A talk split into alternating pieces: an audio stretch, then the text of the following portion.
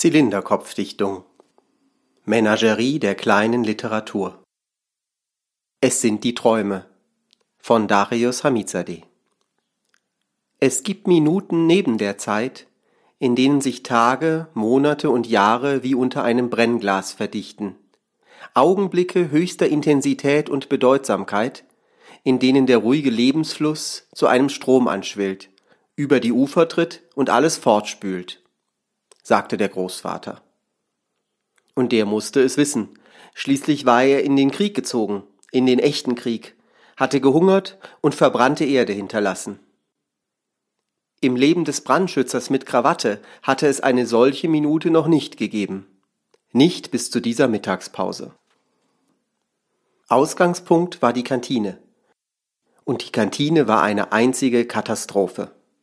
Hackfleischreste mit zerkochtem Gemüse trieben den Brandschützer aus dem geregelten Schoß der Behörde in die Wildnis, zur Metzgerei mit Mittagstisch. Unterwegs gab es brandgefährliche Mängel allenthalben. Der Ausgang zu schmal, die Feuerleiter rostig. Und warum stellte man große Plätze lieber mit Kriegerdenkmälern zu, anstatt die Flächen freizuhalten, als ob die Bürger keinen Platz bräuchten, um sich im Brandfall in Sicherheit zu bringen? Der Brandschützer mit Krawatte durfte gar nicht darüber nachdenken, was alles passieren könnte. Die Wirklichkeit war unzulänglich. Sie entsprach nicht den Bestimmungen. Von Amts wegen hatte er die Bestimmungen fest im Blick, routinemäßig, immer. Und dieser Blick, dieser Bestimmungsblick ließ sich normalerweise auch nicht abstellen. Die Behörde führte Krieg. Krieg gegen die Unvernunft. Aber so waren die Menschen. Sie sahen die allzeit drohende Katastrophe nicht, richteten sich in ihrer trügerischen Sicherheit behaglich ein und machten sich in ihrer grenzenlosen Dummheit sogar noch über den Brandschützer lustig.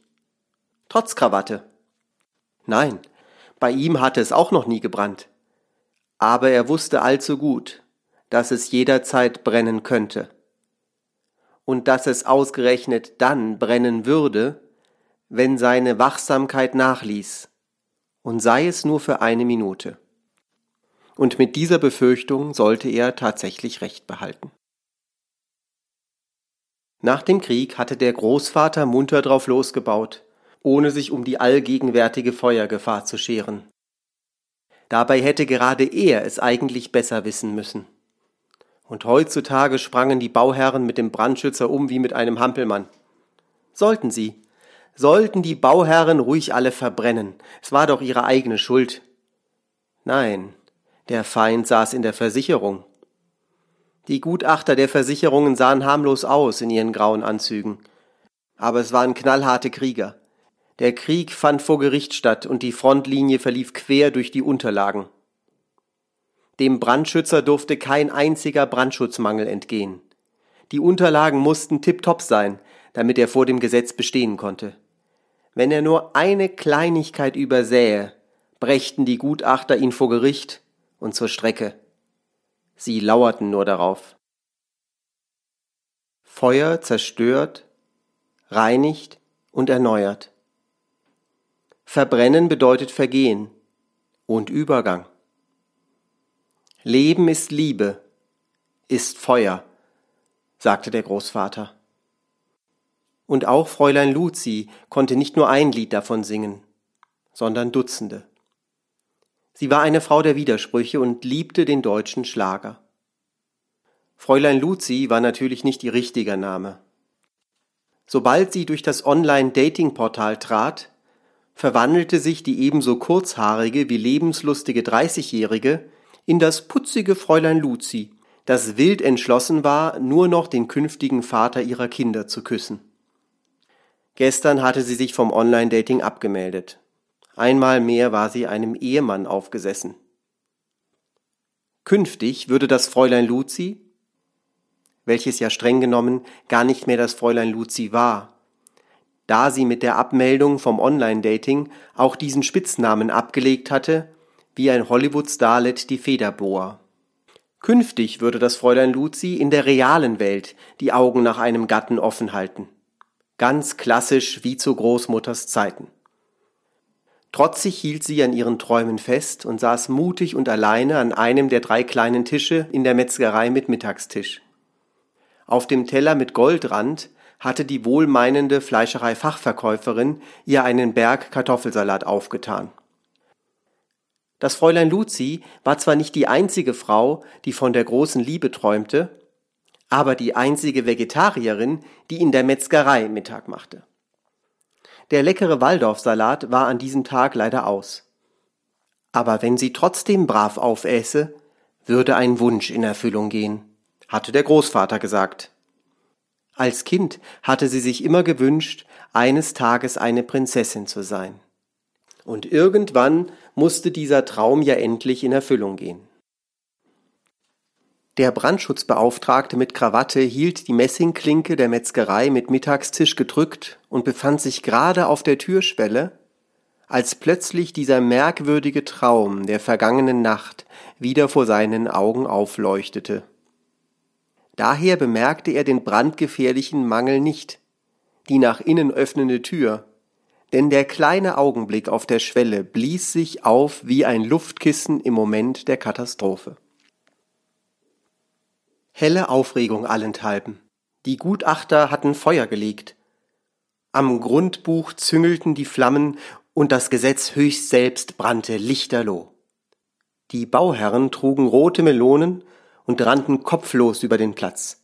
Im Eifer des Gefechts entledigte der Brandschutzbeauftragte sich seiner Krawatte und legte zu Füßen des Kriegerdenkmals ein Wasserreservoir von drei Wannen an. Damit der durch den begrenzten Wasservorrat besonders erschwerte Löschvorgang bestimmungsgemäß durchgeführt werden konnte, übernahm er persönlich das Kommando und erklomm das Kriegerdenkmal. Auf seinen Befehl hin formierten sich die Bauherren zu einer schlagkräftigen Einheit in Reih und Glied. In Gruppen a fünf Mann schöpften sie mit ihren Melonen Wasser und bekämpften in wohlgeordneter Formation das Flammeninferno. Sodann tauschten sie auf Befehl des Brandschutzbeauftragten ihre roten Melonen gegen schwarze Zylinder, steckten sich flugs Zigarren an und flanierten über den Platz, in heitere Gespräche vertieft, als wenn nichts gewesen wäre. Seinem entschiedenen Eingreifen und seiner vorausschauenden Planung war es zu verdanken, dass alle Bauherren die roten Melonen gemäß der Brandschutzbekleidungsrichtlinien austauschen konnten. Zuletzt spazierten immer mehr schwarze Zylinder über den Platz, während die Formation der roten Melonen mit dem Flammenmeer dahinschwand. Als er die Gefahr gebannt hatte und vom Kriegerdenkmal herabgestiegen war, sah er die neue Gedenktafel mit der Aufschrift dem unbekannten Brandschützer und eine Frau an seiner Seite. Aufgewacht war der Brandschutzbeauftragte leider gerade in dem Moment, als er sich der Traumfrau zuwenden wollte. Sobald er jedoch die Tür zur Metzgerei aufgestoßen hatte, erkannte er sie wieder, versteckt hinter einem Berg Kartoffelsalat. Beschwingt von der Hochstimmung seines Traums lockerte er leichthin die Krawatte, bestellte Schweineländchen und setzte sich mit einem gewinnenden Lächeln an den Nebentisch.